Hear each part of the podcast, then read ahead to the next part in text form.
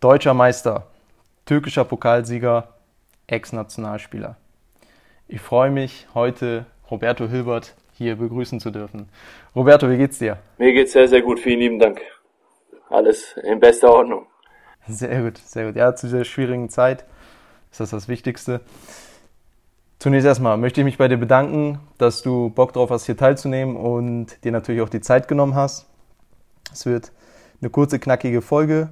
Wir werden darüber reden, wie du Profi geworden bist im Fußball, wie dein Werdegang war, dann Erfahrungen im Profifußball. Vor allem kommen wir dann auf das Therapeutische auch zu sprechen, welche Erfahrungen du dort gemacht hast und dann natürlich auch, was macht Roberto Hilbert heute. Ja. Also, dann würde ich dich bitten, mir erstmal zu erzählen. Mich selber interessiert es natürlich auch, weil ich komme auch aus dem Fußball. Wie war dein Weg zum Profifußball? Ähm, ja, gute Frage. Also einfach war er nicht. Ähm, ja, war klar. viel, gerade in der Jugend ähm, musste man natürlich viel, ähm, ähm, ja, viel in Kauf nehmen, beziehungsweise auf einiges verzichten, gerade im Jugendalter, ähm, weil ich äh, aus einer Kleinstadt hier bei uns in der Umgebung komme, ähm, in Vorheim.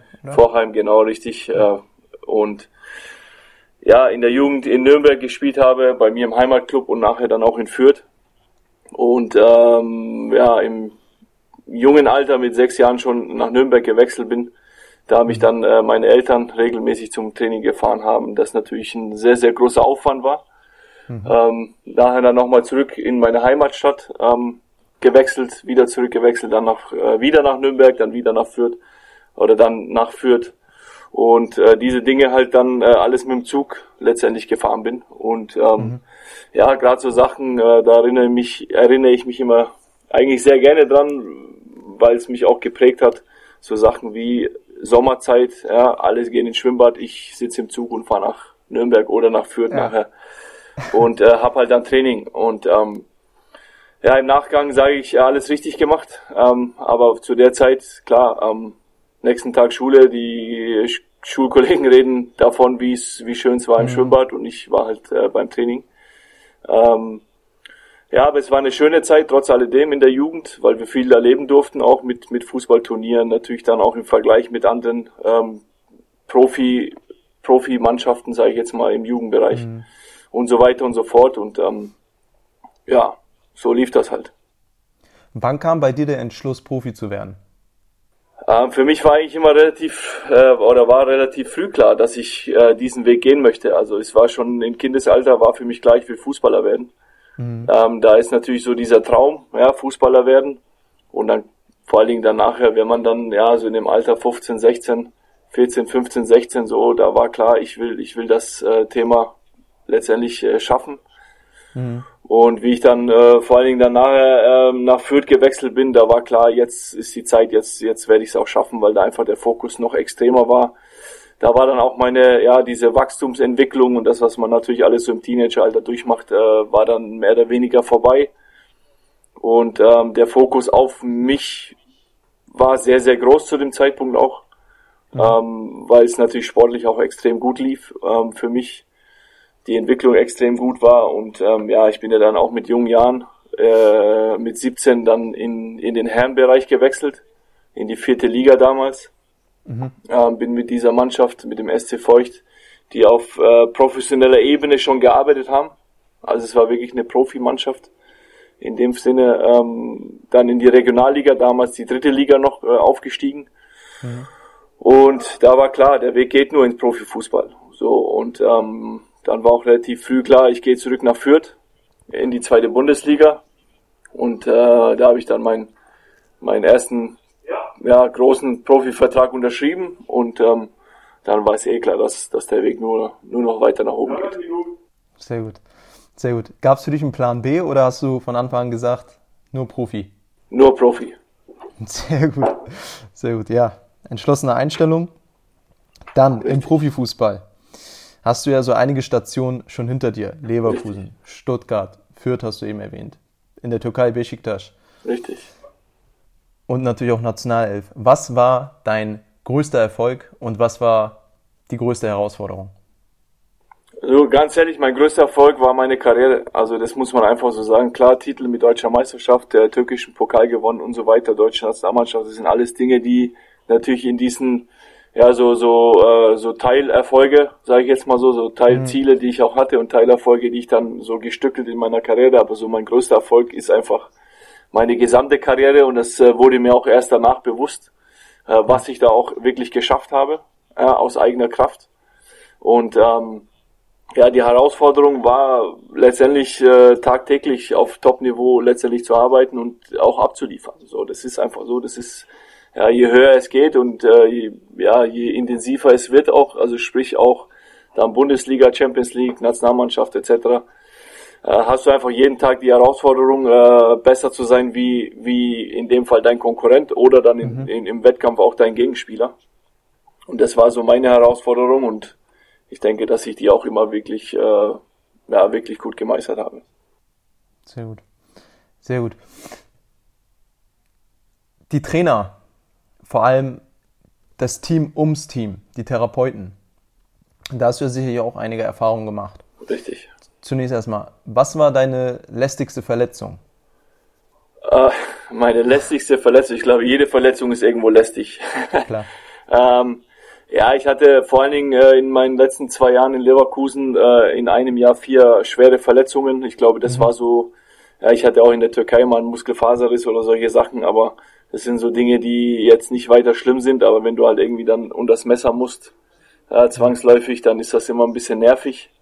Und äh, gerade die Zeit, äh, mein drittes Jahr in Leverkusen, es war so eigentlich, was Verletzungen betrifft, so mein schwierige, schwierigstes Jahr weil ich da einfach vier Verletzungen in Folge hatte. Ich bin in die Saison mit einer Top-Voraussetzung gestartet als Nummer eins auf meiner Position.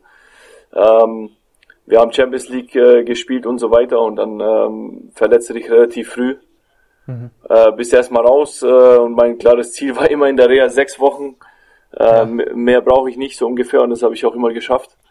Ähm, ja, und dann kommst du zurück, spielst wieder und verletzt dich nach eineinhalb Spielen wieder und wieder in die Reha und so weiter und so fort und das halt viermal gefühlt und ein ganzes Jahr irgendwie damit zu kämpfen gehabt und ähm, ja, das ist so so Dinge, die ja, die dann halt irgendwann irgendwann nerven, aber man gibt halt nicht auf. War für dich gerade jetzt zu dieser Zeit, wo mehrere Verletzungen auf einmal kamen, eher das physische die Herausforderung oder das psychische? Nee, eher das psychische. Also das Physische, das kannst du alles immer wieder trainieren. Also das ist einfach so. Ähm, natürlich hast du, äh, wenn du erstmal in die Reha kommst, du wirst operiert, kommst in die Reha, ähm, bist im Aufbau ähm, und äh, hast natürlich, ja, wie jetzt in meinem Fall Knie-OP, hast erstmal eine Einschränkung, weil du nicht mhm. natürlich nicht 100% arbeiten kannst. Äh, aber das sind Dinge, die, äh, wo du weißt, das heilt, ja, du trainierst wieder auf und so weiter. Äh, aber ich denke, ja, wenn das einmal passiert, dann ist das psychisch auch alles machbar, aber wenn du dann in dem Fall oder in meinem Fall viermal in Folge letztendlich dich verletzt, ja, du kommst zurück, spielst, wie gesagt, spielst wieder von Beginn an, spielst gut, äh, dann verletzt du dich wieder und so weiter und so fort. Ich glaube, da ist irgendwann mal die psychische Belastung ähm, schon sehr hoch. Ja, super Überleitung zum nächsten Thema. Das Team ums Team. Gerade wenn es dann um die Psyche geht. Ja. Wie ist das Ganze aufgebaut? Man hört ja immer wieder, mittlerweile die Top-Clubs haben auch immer mehr ja, Sportpsychologen im Verein. Wie schauen dort die Strukturen aus? Gibt es Unterschiede, jetzt zum Beispiel Stuttgart, Leverkusen, Besiktas, oder ist es mittlerweile überall ähnlich aufgebaut? Ähm, nee, es, ja, es ist, ich glaube, heutzutage ist alles ähnlich aufgebaut. Ähm, ich glaube, mhm. dass äh, mittlerweile ähm, gerade in Deutschland ähm, jeder Verein gefühlt eine eigene Reha hat. Ähm, und ähm, da natürlich Top-Leute am Start hat, klar, weil einfach der Erfolgs Druck und auch die, die Erfolgserwartung natürlich hoch ist und dann investiert man natürlich auch in, vor allen Dingen in diese Dinge. Ich sehe das auch extrem wichtig, ähm, mhm. dass man da einfach auch wirklich äh, versucht, die Besten sich in dem Fall äh, zu holen ähm, oder äh, letztendlich in seinen Reihen zu haben und ähm, klar in, in, in Stuttgart oder beziehungsweise wenn man ganz zurückgeht in Fürth war natürlich alles noch ein bisschen kleiner ja. In Stuttgart wurde es größer, da waren auch mehr Leute dann äh, ja, im, ja als Physios äh, mehr täglich da. Dann wurde in Stuttgart eine eigene Reha gebaut. Ähm, da hast du wirklich hervorragende äh, Physios und, und Reha-Trainer gehabt. Ähm, in Istanbul war es wieder ein Tick anders. Da war zwar auch sehr, sehr viel Personal da, waren auch sehr, sehr viele gute äh, Jungs dabei. Ähm, da warst du aber dann auch, wenn du verletzt warst, wie in meinem Fall einmal, ähm, bin ich dann nach Deutschland geflogen und habe mhm. mich dort behandeln lassen in der Zeit. Ähm, und in Leverkusen, ich meine, Leverkusen ist so für mich das Nonplusultra, was das betrifft. Also da hast du Leute, ähm, jetzt gerade auch in meiner Zeit mit noch mit Holger Broich zum Beispiel, der jetzt schon seit vielen Jahren bei Bayern München aktiv ist und da in der leitenden Position ist, ähm, einer der besten Athletiktrainer, glaube ich, die es äh, im europäischen Fußball gibt. Ähm, plus die, die Reha-Leute, die äh, nach wie vor in Leverkusen sind. Ähm, Leverkusen, ich sage auch immer schwarzeshalber, Leverkusen hat gefühlt jedes, äh, jedes äh, Trainingsgerät oder Heilungsprozessgerät, was es gibt. Ja, da fehlt nur noch ein eigenes MRT. Vielleicht haben sie es auch nach wie vor, äh, oder vielleicht haben sie es mittlerweile schon. Äh, sonst ist in Leverkusen zum Beispiel alles gegeben, was man sich so vorstellen kann. Also man kann da eigentlich nur gesund werden. Ähm, und ähm, ja, ich finde einfach das Team um das Team herum ist, ist mit ausschlaggebend, dass man einfach Erfolg hat. Ja, absolut. Absolut. Hast du über die Jahre Veränderungen erlebt, was diesen Bereich angeht? Hast du gemerkt, ja, plötzlich nach zehn Jahren oder so sind neue Positionen besetzt worden oder das Team hat sich vergrößert? Brutal. Also wir hatten vor allen Dingen, wie gesagt, nachher in Leverkusen, ja, das war so die Station, wo halt dann so, ähm, wo man gemerkt hat, dass sich der Fußball grundsätzlich, aber auch vor allen Dingen so dieser athletische Bereich, der Reha-Bereich, der mhm. Ärztebereich sich extrem entwickelt hat im Fußball. Ähm, und wir hatten teilweise ähm, ja, um uns herum ungefähr gleich, fast gleich viel so viel äh, Personen in den verschiedenen Funktionen wie Spieler. Ja. Und ähm, ja, wenn man dann auf dem Platz stand im Training oder auch irgendwie auf Reisen gegangen ist, äh, Trainingslager, Champions League, was auch immer, ähm, dann bist du schon mit einer ganz, ganz hohen Anzahl an Menschen irgendwo hingeflogen oder mhm. hingefahren. Mhm. Und da hat man schon krass gemerkt, wie, wie sich äh, der Fußball letztendlich entwickelt hat. Ja. Ich hatte hier letztens einen, das war der Physiotherapeut von Grasshoppers Zürich. Ich möchte gerne auf zwei Punkte zu sprechen kommen. Der erste Punkt ist, ich hatte ihn gefragt, weil ich ja selbst nicht therapeutisch im äh, Profisport tätig bin, ist es möglich, dass jeder Spieler eine individuelle Betreuung bekommt? Und der hat mir gesagt, äh, das ist vom Umfang her nicht möglich. Vielleicht liegt es auch in der Größenordnung des Vereins. Aber wie war das bei dir? Hast du die Möglichkeit gehabt, jedes Mal individuell betreut zu werden, gerade auch im Athletikbereich? Oder mangelt es da in Anführungsstrichen an Fachkräften, weil du kannst eben 23, 24, 25 Spieler nicht individuell betreuen? Äh, was bedeutet individuell? Eins zu eins betreuen oder? Ganz genau, also eben okay. auf deine spezifischen Bedürfnisse. Ähm, ja, es ist, ich denke schon, dass es möglich ist. Ich denke aber auch, dass es natürlich ähm, an der Größenordnung des Vereins, äh, glaube ich, auch liegt. Äh, natürlich klar, muss man auch sagen, am, am wirtschaftlichen, am finanziellen. Mhm. Ähm, ist, ist natürlich auch so ein extrem wichtiger Punkt, ähm, weil das natürlich klar auch alles Geld kostet. Ähm, die Menschen machen das auch nicht umsonst. Ähm, und gute Leute kosten einfach auch Geld, das ist einfach so. Ähm, und ich ja, ich sag mal so, in Leverkusen hatten wir schon äh, eine, eine wirklich sehr hohe Manpower und da war es, denke ich, schon zum Teil möglich, dass du individuell trainiert werden konntest, im, gerade im athletischen Bereich, weil dort ähm, schon ähm, ja, individuelle Trainingspläne im athletischen Bereich äh, gemacht wurden mhm. ähm, und die Athletiktrainer sich da auch wirklich Zeit genommen haben. So, ja. ähm, weil es natürlich auch ihre tägliche Arbeit ist, keine Frage ähm, ist natürlich auch ein Zeitaufwand, ähm, dass du natürlich jeden Tag jeden Spieler eins zu eins abarbeiten kannst. Etwas schwierig, weil dann bräuchtest du ein paar mehr Leute am Start. Aber ich denke schon, dass gerade durch äh, durch individuelle äh, ja, Kraftpläne, ja, wir hatten auch Köche, wir hatten Köche oder haben Köche in Leverkusen gehabt, ähm, wir haben Ernährungsberater gehabt und so weiter und so fort und da wurde das schon sehr, sehr individuell gestaltet. Ähm, ist natürlich, wie gesagt, nicht so, dass du jetzt äh, jeden Tag eins zu eins mit dem Ernährungsberater dich da austauscht oder eins zu eins mit, mhm. mit, äh, mit dem Athletiktrainer. Du hast deine Pläne, du gehst in den Kraftraum, ist viel auch Selbstverantwortung, muss man einfach so ja. sagen. Wenn du auf dem Level Topleistung bringen willst, dann musst, musst dir einfach bewusst sein, dass du da auch eine Selbstdisziplin einfach ja, am, an, ja, jeden Tag letztendlich an, äh, äh haben musst. Ja. Ähm, ich denke, äh, wenn man sieht nach, wenn man gerade die Clubs oder die Top-Clubs in England zum Beispiel sieht, ja, ähm, da wird sehr, sehr viel individuell gearbeitet. Und ich denke schon, dass es möglich ist. Wie gesagt, es ist natürlich auch ein wirtschaftlicher Aspekt, der da, äh, der, der vorhanden sein muss und der gestemmt werden muss. Ja, also wenn die Möglichkeit da ist, vor allem monetär, dann setzen die Vereine schon drauf, möglichst viel Individualisierung da rein. Ich denke schon, ja. Ich denke auch aus meiner Sicht, also es ist meine persönliche Meinung, ich denke auch, dass das einfach auch die Zukunft ist. Ja, absolut. Sehe ich genauso. Sehe ich genauso. Das zweite Thema, was ich mit dem Physiotherapeuten besprochen habe, und da würde mich jetzt mal die Spielerperspektive interessieren.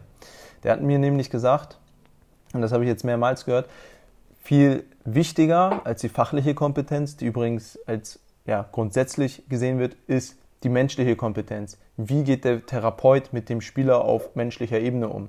Wie sieht es bei dir aus? Du hast ja jetzt auch wahrscheinlich mehrere Therapeuten kennengelernt. Ist für dich das Menschliche ausschlaggebend? Äh, sowohl als auch klar natürlich, wenn ich mich auf eine, also ich muss dazu sagen, ich war sehr, sehr ungern beim Physio. Mhm. äh, ich war einfach da zu, weiß nicht, keine Ahnung, zu ungeduldig auf der Massagebank oder auf der Physiobank zu liegen. Äh, ich bin da wirklich, äh, ich persönlich nur hin, äh, äh, das war, lag aber an mir, nicht an irgendeinem Physiotherapeuten oder sonst was, ähm, nur hin, wenn ich es wirklich gebraucht habe. Ähm, ich sehe es sowohl als auch klar, wenn du dich auf die Massagebank oder auf die Physiobank legst, ähm, da willst du natürlich äh, jemanden vor dir haben, der natürlich weiß, von was er redet, so fachlich ja, gesehen.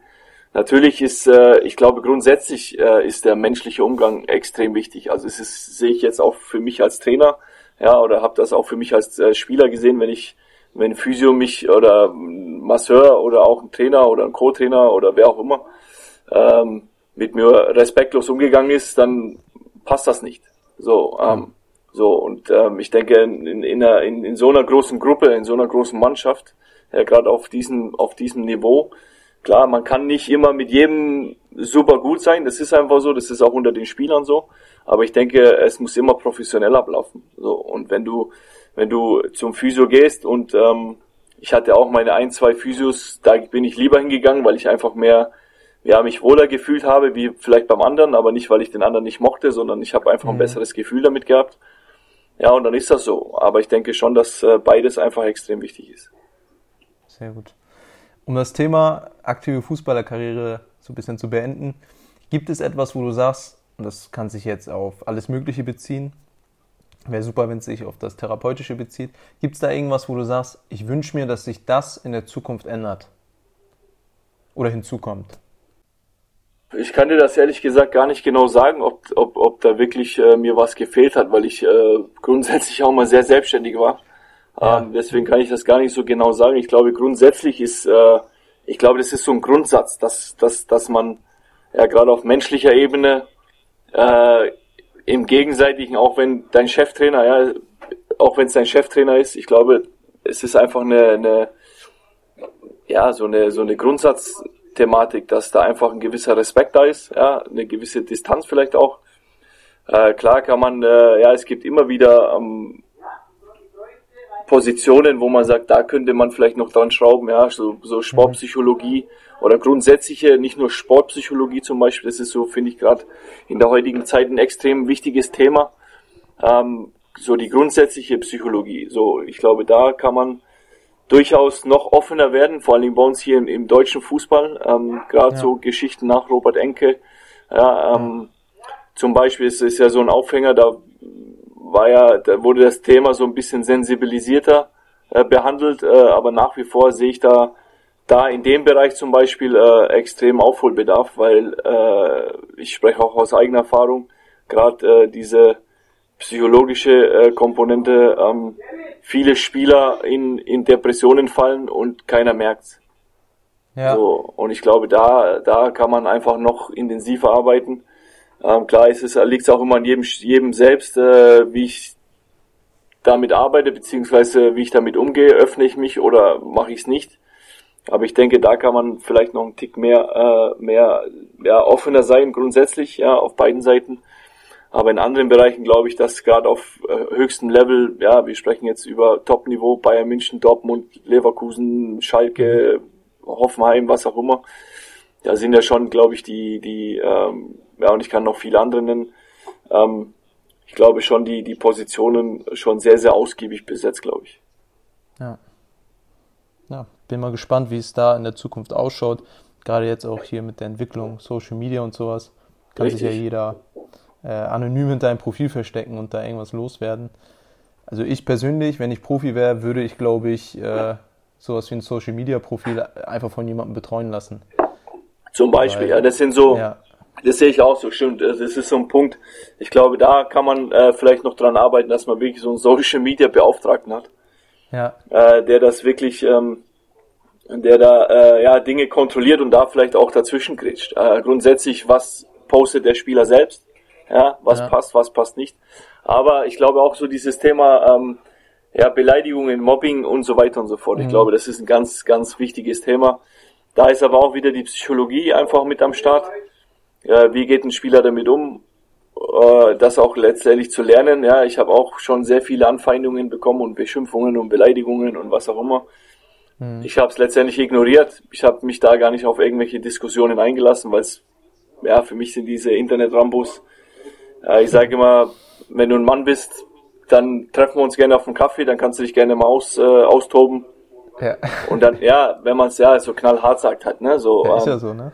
Wo ich sage, dann kannst du dir gerne, weil ich sage immer, das Problem ist, ich wurde, wie gesagt, auch in meiner Karriere ganz oft beleidigt und beschimpft.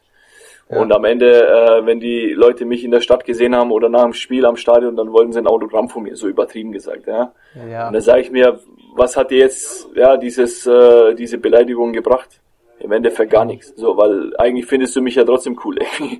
so, ja. ähm, und ähm, ja, es ist immer im Internet, es ist immer sehr, sehr schnell letztendlich. Ja, wie du sagst, die Leute verstecken sich in einem anonymen Profil und fühlen sich dann in irgendeiner Form irgendwie super stark. Und ja, ich kann mit solchen Leuten ehrlich gesagt nichts anfangen und kann da auch keinen Respekt entgegenbringen.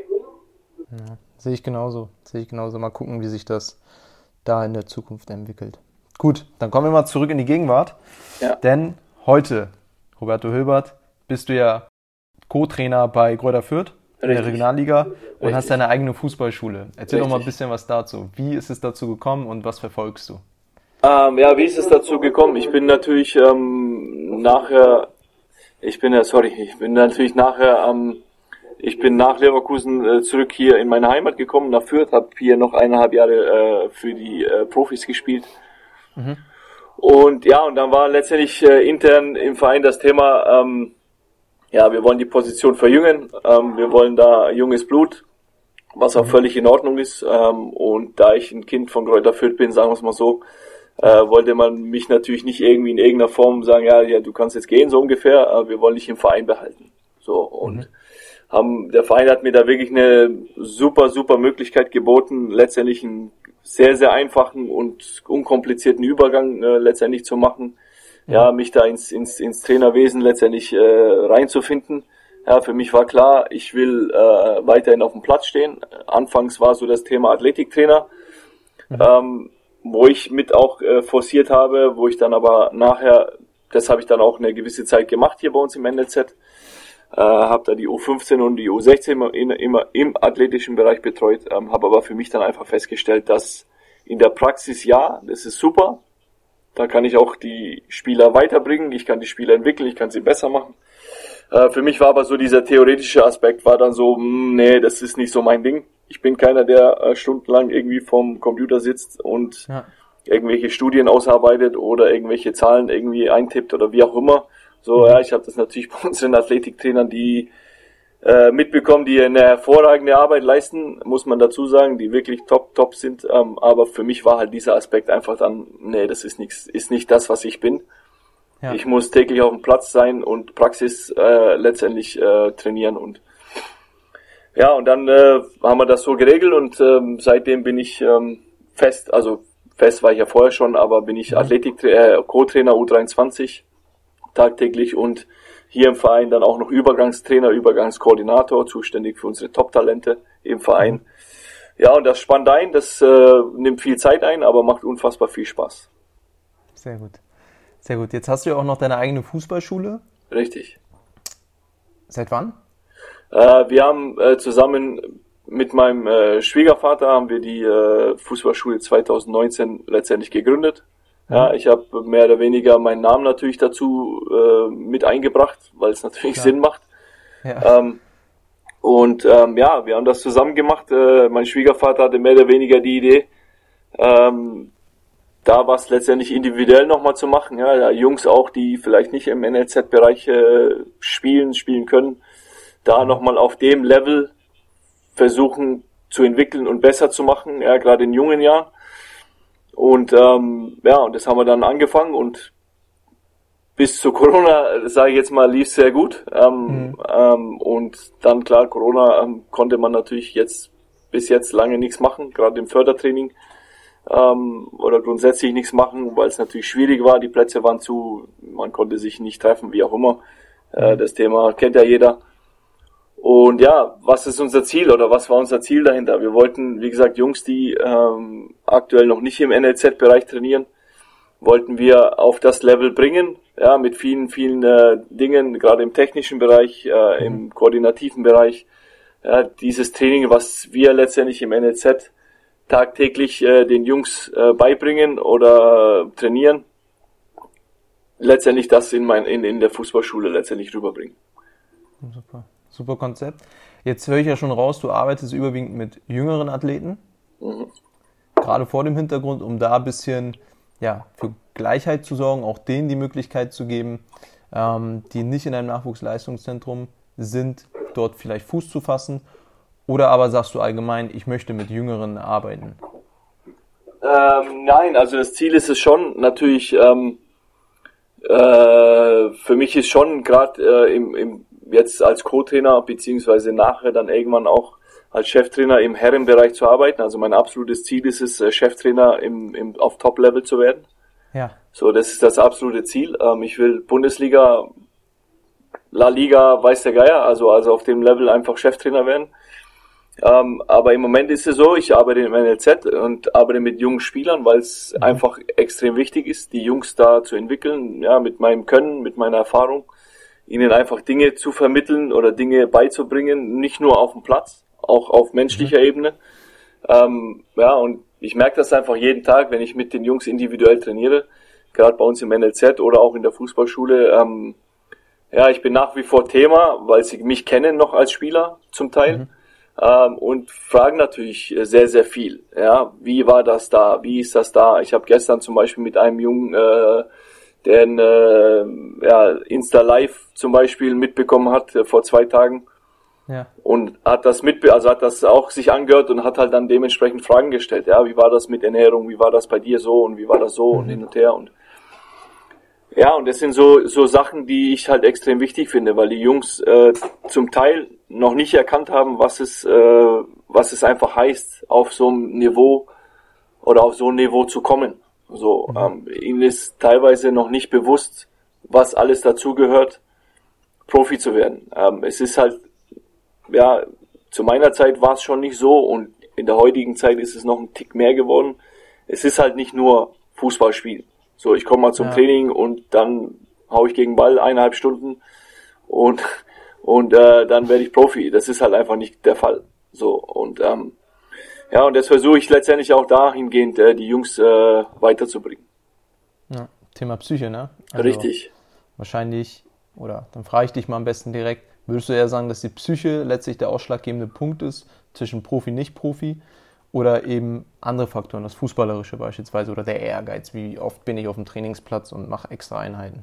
Ähm, ich sage mal so, zum einen ist, im Kopf fängt alles an.